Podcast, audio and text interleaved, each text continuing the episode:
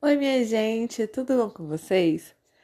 Para começar esse episódio de hoje, eu queria começar agradecendo, agradecendo a cada um que chegou aqui nesse espaço, que tem escutado tudo aquilo que nós temos criado juntos, porque nada do que eu falo aqui eu crio sozinha, eu posso ser porta-voz final de um produto, mas é algo gerado de modo coletivo por todas as pessoas que já passaram pela minha vida, pelas pessoas que trocam experiências.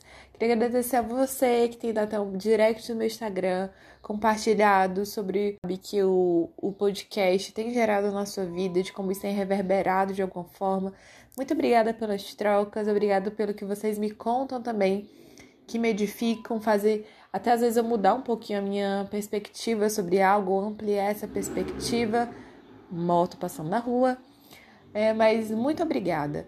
E o episódio de hoje, eu quero conversar um pouquinho com vocês justamente sobre a importância da partilha. Então fique aí com a gente.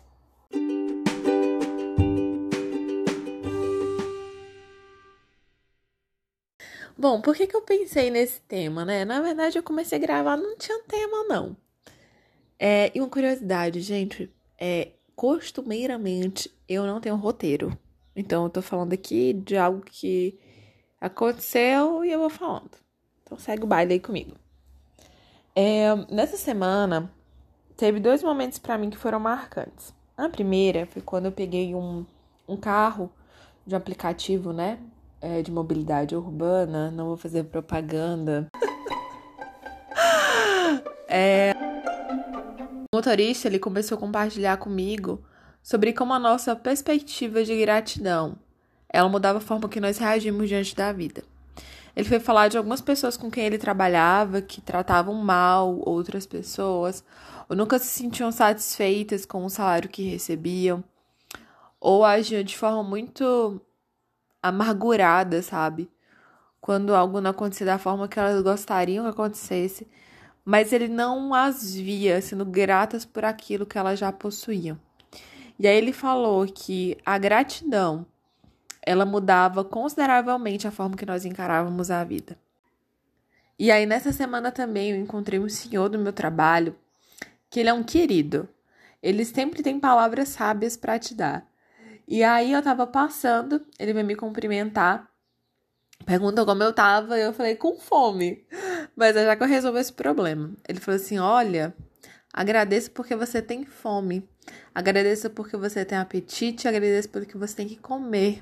Tem o que comer. E quando você se alimentar, agradeça por toda a energia que aquele alimento vai te dar. Perceba todos os sabores, perceba o cheiro. Agradeça a pessoa que fez o seu alimento, para que ela também se sinta motivada a continuar preparando coisas saborosas para outras pessoas. Gente, e aquilo para mim foi tão significativo, sabe? Tão maravilhoso as conversas desses dois que eu não queria deixar só para mim. Eu falei, cara, eu preciso compartilhar isso com as pessoas. E no fim disso tudo, a grande sacada é da gente não guardar e reter só para nós aquilo que nos encoraja, que nos motiva, que nos edifica, que nos gera gratidão. Quando a gente compartilha isso com outras pessoas, é maravilhoso poder ver e saber como isso tem sido prazeroso também para a vida delas. Então, eu queria te convidar nessa semana a você não reter para você tudo aquilo que é de bom em sua vida. Compartilhe com as pessoas aquilo que é bom. E mesmo que você ache que seja uma coisa completamente pequena e insignificante, isso reverberar de forma muito positiva na vida das pessoas.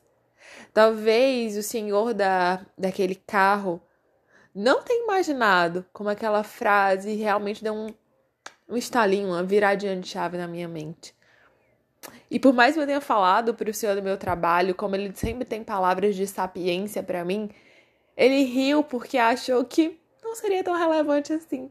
Mas é, para mim sempre é gratificante conversar com ele e perceber esse olhar de gratidão que ele tem sobre a vida.